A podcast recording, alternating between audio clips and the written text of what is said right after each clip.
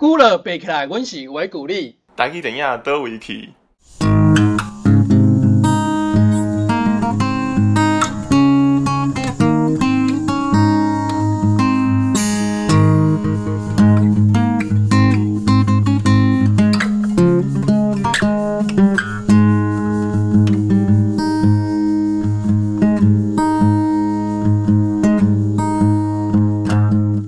那老师，我想请教一下吼，就是说，哎，既然说在那个战后的那一段时间，其实台语片很蓬勃的发展，那我们也可以看到，就是说从日治的时期，它其实呃台湾的电影方面各方面跟世界接轨的那个时间上落差并没有很大。那就是说，在这样的一个情况之下，台湾台语片最兴盛的时候，有没有什么很比较特殊的？的的电影，或者说他讨论的内容比较有趣的，或者说，哎，这个很接接得上世界潮流，或者是说，哎，有那种很，就是说，哎，很很前卫的、很新潮，这种我们完全颠覆现在二十一世纪我们想象的这一种。你铺梗铺下这，你就是想要我介绍大侠梅花鹿的对了。其实咱今仔即马足侪少年人诶，头一部接受第一片就是接接触这一本诶，这一部这个大家拢讲《天然景禽兽庄》台语童话故事片，伊就是一九六一年的大侠梅花鹿啦。诶，其实我我在看《大侠梅花鹿》的时阵呢，我我我我拢你干嘛讲？一一其实我们看他的角度，其实他你可以把它想象成是六十年前的人想要拍《动物方程式》这种拍给小朋友看的这种儿童动画电影啦。啊，其实他当时这个导演张英哦，他他当时也是想要做一部动画片啊，可是，在当当年这个做动画太贵了，所以比起做动画哦，其实叫真人穿这个动物装，其实更更更便宜啦。所以等于当时他们才会。有这个这个这个我们刚刚讲的这个天然景禽兽装台语童话故事片的这种这个大侠梅花鹿的这个这个创作开始出现，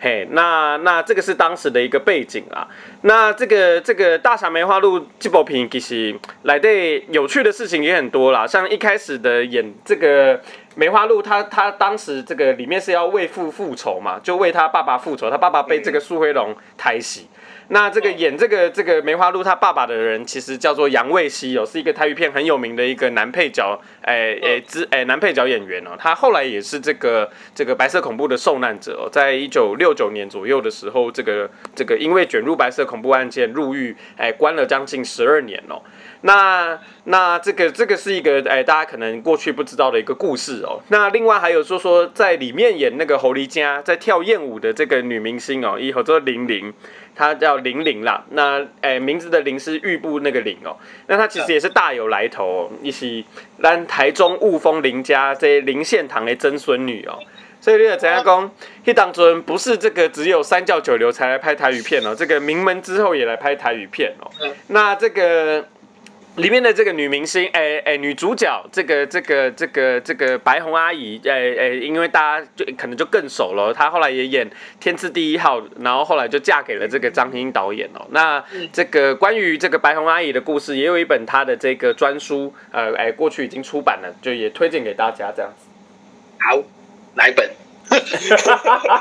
一联合作，哎，以书，哎，他的书名叫做我看见。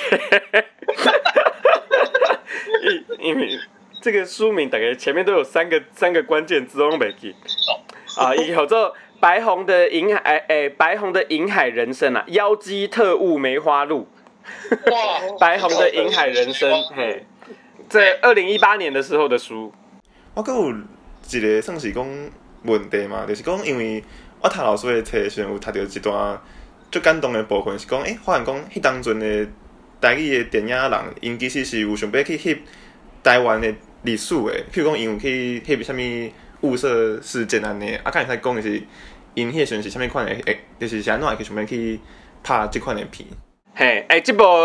头拄讲雾社事件嘛，伊其实就是。六十年前的赛德克巴莱啊，迄当阵想要拍这部片的导演就是咱头拄仔讲，诶诶，这个何基明导演，就是拍薛平贵与王宝钏的这个何基明导演哦。其实伊自开始伊伊想要拍电影，伊伊自开始头先伊想要拍就是拍一九三零年的雾社事件啦。啊，毋过迄当阵哦，伊就是无钱。其实，诶，其实他的过程跟这个何基明，诶，跟这个魏德胜导演也很像哦，就说。他何基诶魏德胜他想要拍这个台湾三部曲嘛，他想要拍这个赛德克巴莱，但他一开始也没钱，所以他必须要先拍一部海角七号，证明自己的这个票房实力一样。这个何基明导演也是哦，他也是最想要拍的是这个雾社事件，但他一开始也舍不得卖祖产，所以他一开始才先拍一部这个薛平贵与王宝钏啊，红了以后他才决定自己要来这个卖祖产盖制片厂，啊要来拍这个这个六十年前的赛德克巴莱 h i p o 平以后之后青山碧血啊，就是在讲这个一九三零年的这个雾社事件。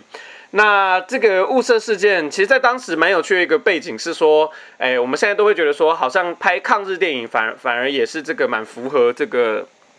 国民党当时要推行去日本化的这个脉络嘛，但其实这部片当时要拍的时候，反而是受到国民党政府不同单位有一些不同意见了。有的单位就认为说，因为台湾诶中华民国跟这个日本其实诶诶一九五二年就签了这个和平条约，所以等于当时我们变成是同盟关系啊。他们也反而会怕这个当时拍这些抗日事件会去破坏当时的这个 嘿国家之间的这个外交关系。所以当时这个何志明导演他还被迫要在他的这个呃这个这个电影的片头要要打上一段字卡，就说啊这个是这个雾社事件是发生在过去战争时期的事情啊，现在这个民主化以后的日本跟这个跟这个跟这个过去的这个军阀时期的日本人已经不一样了，就是要强调这些事情啊，要说。拍这个抗日电影的目的，也是要放在这个，诶诶，给大家学习历史教训，哎，要警告这个集权共产党这样子，就说就说要把这些抗日电影放在这个反共的这个脉络底下，才可以拍这些这个台语片这样子。哎，那老师就是说，就是说那个他那个年代他台语片新生的状况啊，到是我们是不是可以透过像最近有一部电影叫做，也不是最近，就是之前部电影叫《阿妈的梦中情人》。那个情况跟电影里面叙述的情况跟实际上情况有有落差吗？还是说大概就是那个情况？哎，其实兴盛的情况是差不多的哦。那片中当然在在拍摄一些部分，呃，可哎可能在取材上，当然不是所有的台语影人都满意啦。有的台语影人就觉得说里面讲的那个男主角太随便了，就说好像这个他也不用台词啊，然后因为因为当时都是比较多都是后后期配音嘛，所以他说那个男主角只要嘴巴念一二三四五六七啊，然后后面人家再配上这个这个台语就好了啊。有的台语台语片的这个哎导演或。演员看了就很不开心啊，就说：“咱第一品贵体那走时阵是就领金呢，啊啊哪有那么随便这样子 啊？当然在当时其实各种状况都有啦，像这个咱头大公黑红狗六狗游台湾里面的这个王哥哦，咱基本上是跨等一下你会发现那个胖王哥一一一一时拢用国语来演呢，其实他演的时候嘴型他都是讲国语，他他是。这个南京人李冠章，他是南京人，他其实不会讲讲台语，所以，诶，所以，所以他的电影确实他都是用国语演，然后之后再配这个台语配音哦。但不过也有非常多人都是为了要当明星，为了要拍拍好台语片，很努力在学台语的，像蓝金美呀，很很多人会知道的这个台语片的女明星，像金美，她其实是客家人，但她原本也不会讲台语，但她就是为了要拍台语片，很认真一句一句在那边学，来 来来拍台语的。那像这个很多的导演也也是像这个蔡阳明，他也是当过去也是这个台语片的一线小生，杨明他他就说他们当时拍片其实也都是拿了剧本很认真在。研究的就没有没有说这个拍片拍的那么随便啦。那里面这个还有就说。里面也拍有一些导演就说啊，他们这个导演可能就是这个拍片的时候很不认真啊，然后这个 这个好像下了戏就就在赌博啊，然后最后欠本票，然后这因为这些粗制滥造的关系，才导致这个台语片的衰落。那这个我必须要说，这个台语片，因为这个台语片的整个这个制片环境非常的蓬勃。那你知道这个树大有枯枝，人多有白痴，就说这个一部这个一个产业有有一百多部片在拍的时候，当然。这个品质里面当然是有好有坏嘛。那但是这个有坏，它会不会坏到就说这个我们说的什么劣币驱逐良币，然后让台语片整个整个消失？其实也不尽然如此。这个台语片里面也是有拍片非常认真的这个导演，像这个林福地导演啊、郭南红导演啊、新奇导演等等，像像他们拍的作品，很多现在看都还是非常好看的这个这个电影哦。那这个台语片衰亡的原因呢，其实。哎，也不是说这个市场上有一两部这个烂片，那那就会导致这个它的这个整个衰亡哦。其实你如果看时间点的话，你会发现，其实泰语片的衰亡的时间点是非常集中的哦，是在一九六九年以后，它就一个迅速的一个一个消失哦。那甚至到后来接近到没有为止，那你就知道说，其实过去这种粗制滥造的论述其实不太合理哦，就在于说。哎，不太可能，这个所有烂片都集中在一九六九年一年拍啊，就当年票房很差，所以观众不爱拍嘛，就不太可能有发生这种事情啊啊！你说国语运动这个也不可能，这个一年之内这个讲台语的人就完全消失嘛？那这对啊，所以过去像这种粗制滥造的解释，其实我觉得是比较解哎便宜形式的这种解释啊。那在我的这个论文跟我的书里面，就重新研究就发现说，其实整个台语片的这个衰亡过程可以分成两阶段哦，就是第一阶段就是当台语片。当整个台湾电影要从在六零年代要从黑白片转向彩色片的时候，这个台语片因为当时的这个国民党政府哎哎定定的这些偏后国语的这些辅导政策，面临到一个彩色天花板的这个发展瓶颈哦，就变成说想要拍彩色片的人，他因为当时的这个市场考量跟这个成本考量，在在政策的这个介入限制底下，他们就会选择改拍彩色国语片哦。那反而是你你如果要继续拍台语片的人，就只能继续拍黑白台语片哦。那到六零年代末，当这个全世界的这个电影都几乎完成彩色化转型，黑白底片比较难买的时候，这个台语片的这个制片环境就面临到这个没有贸易行愿意在进口代理这个黑白底片的这个情形哦。那世界各国的很多的黑白底片也陆续停产的这个状况所以才导致。这个很多的这个台语片会在一九六九年以后迅速衰亡，这是它呃背后比较关键的这个物质性的这个政治经济学的原因跟解释。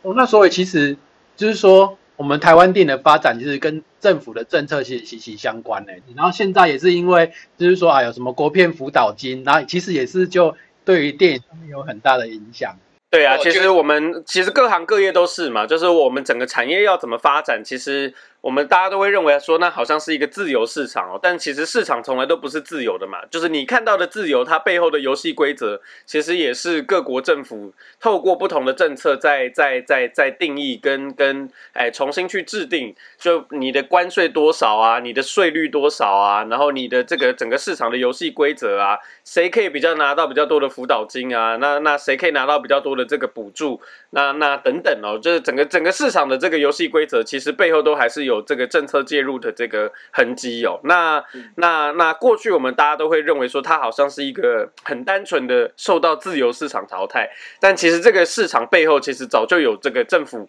因为这个国语，它要推行国语运动的关系，呃，而介入的这一个、这个、这个市场机制哦，所以这个是台，呃，台语片比较跟其他我们看到的像这个，呃，台语歌啊或台语电视剧比较不一样的原因哦，就说其他我们看到的像，哎，我们过去谈谈到的这种文化比较多都是禁书嘛、禁歌、禁片、禁电视剧这样子，就是比较是直接的限制哦，但台语片它就是比较间接，就说政治是借由这个。黑白转向彩色的这个技术转型的机会，去影响到整个电影的市场跟对于电影市场大小的这个想象哦，所以让台语片看起来好像它是受到机市场机制自然淘汰的这个衰亡，但它其实背后都还是这个政治运作导致的这个结果。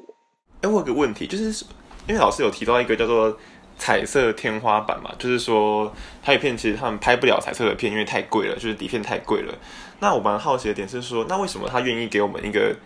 就是黑白片的机会呢？就当初怎么会让我们有机会去买到黑白底片来拍台语片的？嗯嗯嗯，其实这个黑白片，哎哎，底片的整个整个管制哦，其实它的整个解放是在六零年代以后。那它其实也不是只针对电，哎，只针对电影底片哦，它是其实是六零年代以后，哎，整个这个台湾的经济体系从过去的这个计划经济、管制经济，开始转向比较，哎，市场经济比较开放的一个一个一个一个阶段哦。那是整个这个台湾经济体制的转型，让新的贸易行和代理代理商出现的这个条件，让过去。比较难买到的这个底片，开始有了一个新的这个呃捷径可以买到的一个机会哦。那那是在这样的背景底下，这个这个呃呃才才有的哦。那那我觉得有一个比较重要是说，我们现在在好像在谈说过去这个国民党政府的这个管制哦，好像这个国民党政府很强这样子，但其实也不尽然如此哦。就说这个国民党政府，他其实刚来到台湾的时候也是兵荒马乱啊。这个光是这个这个。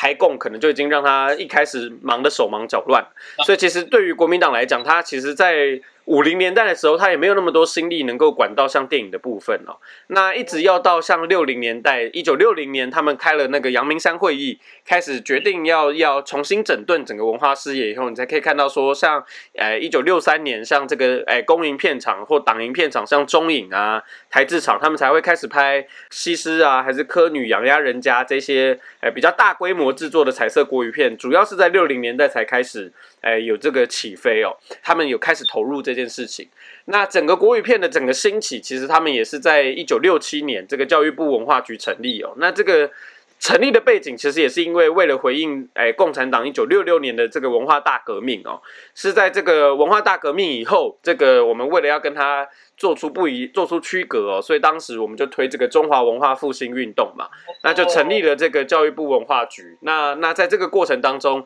才有比较多的资源跟政策来呃来推行这个国语片的辅导，才会导致国语片的整个整个产量在在那时候兴起哦。所以，诶诶，整个台语片或是整个台湾电影史的这个历史来讲的话，你会看到国民党政府的角色，它比较是有意。呃，非常有意的单独辅导国语片哦，但是在压制台语片这件事情上面，其实没诶比较没有看到他有很明确的说他他直接去禁止哦，他可能也没有那个能力，他确实可能有这么想，就说希望台语片少一点，让让这个推行国语运动不要那么困难，但是他其实也没有那个能力说他他那时候也也一开始他也不敢说直接去禁止啊，因为他其实。五零年代的时候，他有试着禁止过一些像什么台语翻译的辨识啊，那或者五零年代他有开始想要管制介入，其实就有遇到相对的反弹。所以以当时的这个国民党政府，它的条件上来讲，他能做到的大概只有就是单独辅导国语片，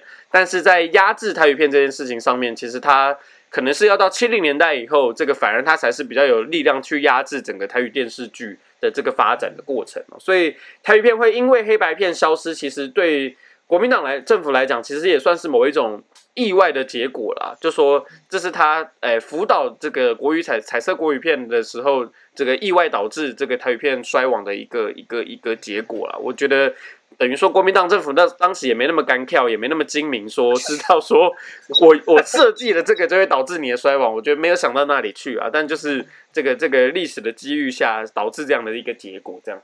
老师，那我想请问一下，就是说，哎，那既然就是说国民党就是他只是单方面资源就放给那个就是国营的这些片场，可是他如果说没有那么明显的压抑台语片的部分，那其实透过比如说像刚老师提到说，哎，我们可以民间募资，他们也是可以这样继续的运作下去。那为什么到后来慢慢的就六六一九六九年七年代之后，就整个就慢慢就整个消失了？这这情况是有什么样的因素在里面吗？市场或者说其他什么的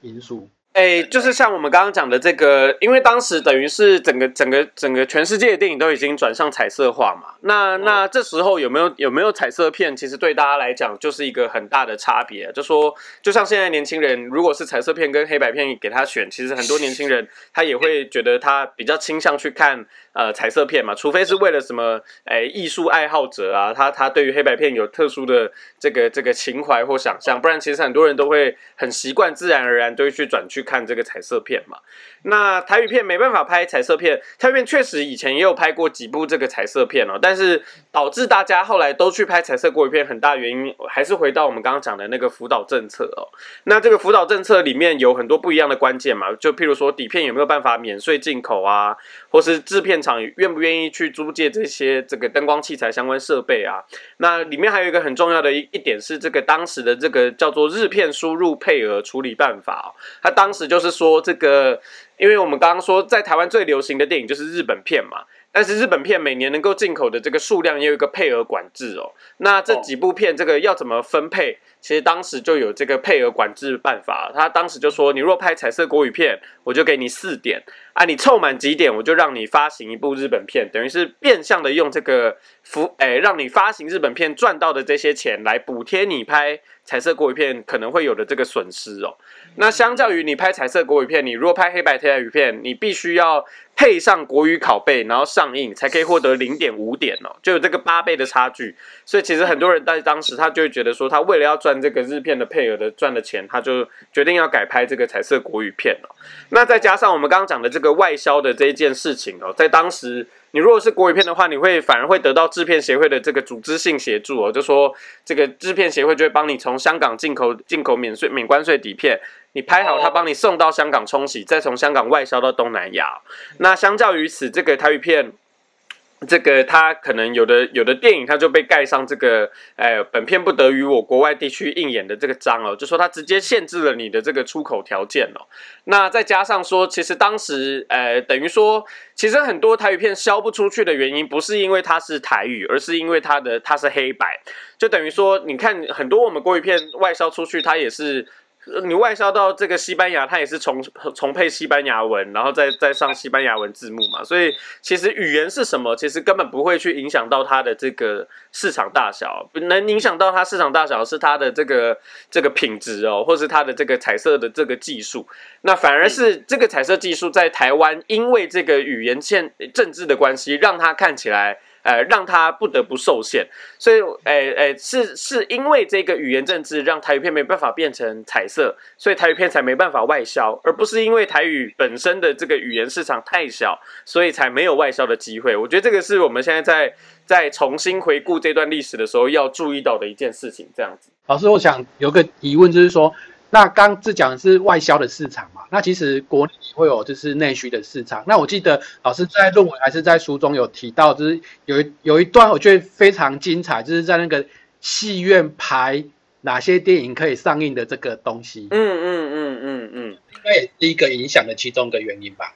对，就说当时的这个戏院。哎，但其实对于戏院来讲，他们也是说，哎，就是很多的戏院，他们当时也有分像甲级戏院、乙级戏院、丙级戏院，戏院是有分级的啊。甲级戏院，哎，电影票就比较贵啦。啊，甲级戏院就是那种，哎，甲级戏院就是当时有冷气的那种戏院啦。你可以这样想象啊，当甲级戏院有冷气的时候，乙级戏院就是那种只能放一个大的电风扇，前面放冰块在吹的那种。这这个啦，啊，当时就说有有彩色片以后，这个彩色片当然就是甲级戏院，它当然就只愿意放彩色片嘛，所以台语片它的这个排片就越来越被分配到乙级甚至丙级戏院，就说它是有这样的整个市场排挤作用的啦，对啊，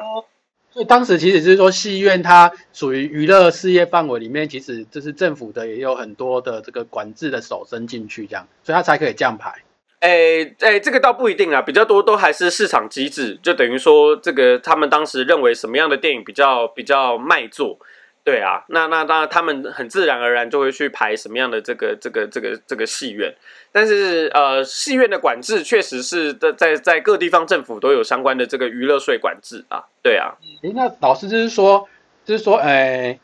是说整个台湾的这样的一个本土的意识，或者说台湾的一个文化本身的这样的一个情况，就是说我们可以看到，其实并不是说一九四九年之后，然后是突然间就不见了，因为国民党种种文化措施，然后到一九七零年代乡土文学之后突然冒出来，就是说中间这一段其实是有它转换成另外一种我们不知道的形式，然后在很基层的里面去去去滋滋养这样的一个一个。台湾的文化，不然应该不会有一九七九年突然间有这个非常这个浩浩大的美丽岛事件一连串的东西下来。那只是说，对于对于说这样子，就目前我们在对于台湾文化的认识上，好像中间就是少了这一个一九五零到七零年代的这一个断层，其实都跑到电影这一块里面，就是所谓大众文化。就是说我们现在都只关注，比如台湾文学，或者说哎台湾艺术、台湾音乐史。其实老师对这样的一个情况。是有没有什么样觉得说，其实是有更多可以让大家去理解的？哎，其实我我觉得不管是什么领域，其实，在战后的，特别是像刚刚讲的五零到七零，都还是是一个断层哦。就算我们是讲台湾艺术史好了，其实现在很多人对于台湾艺术史的关注，也都是日治时期的那些台湾艺术家嘛，陈澄波啊，哎等等哦，就说就说哎廖继春啊，然后等等，就说我们现在对于台湾艺术史哎的关注，其实，在战后。老实说的，哎，战后的这些台湾艺术家，我们的关注也也也是相对少很多的。那那我觉得这个这个呃台语片等于它是另外一个机会了，就说其实电影它它作为一个这个劳师动众的艺术哦，你看里面也也有音乐，然后也有美术设计，那那也诶剧本也有跟文学有关。其实很多时候你从电影你可以串起另外一个网络，就是说。在在里面你可以看到很不一样的这个台湾舞蹈史啊、台湾音乐史啊、台湾台湾艺术史啊，其实你都可以从电影里面去找到一些啊不同的关联，跟当时这个本省人他们的这个文化精英到底有谁的这个这个串联啦。我觉得呃呃呃，重新认识台语片很大的一个目的是在帮助我们去呃重新认识这一段过去我们可能比较不熟悉的历史哦。那那个不熟悉，可能是因为过去嗯。大家的这个研究比较少人去挖掘新的史料的这件事情哦，那对我来讲，其实呃重新去回顾这个战后台湾文化史，很大的一个关键在于说，我们能不能再去重新的去找到更多的这个一手史料，跟重新有更多的这个故事的重新挖掘哦。因为我常觉得说，台湾艺术史或台湾文化史啦，哎，整个变得比较像是有一种。呃，恶性循环吧，就说过去红的，就会有越来越多人做他的研究，那他的诶相关的故事的累积，其实就会越来越多。但是这个等等于明星光环都在他身上嘛，但是就会变成是说，那过去比较少人讨论的这些东西，它就是一个恶性循环嘛，就比较少人去诶挖掘新故事，那就比较少人去评价，那比较少人看到，比较少人知道，那那他他的故事就比较少被人讨论啦。那我觉得现在更重要的反而是我们怎么样去重新去挖掘这一段。呃，过去可以说被压抑或是被忽略的这段历史，我觉得对我来讲是是比较有趣，那也是比较值得更多朋友一起花心思来来来投入的领域啦。对啊。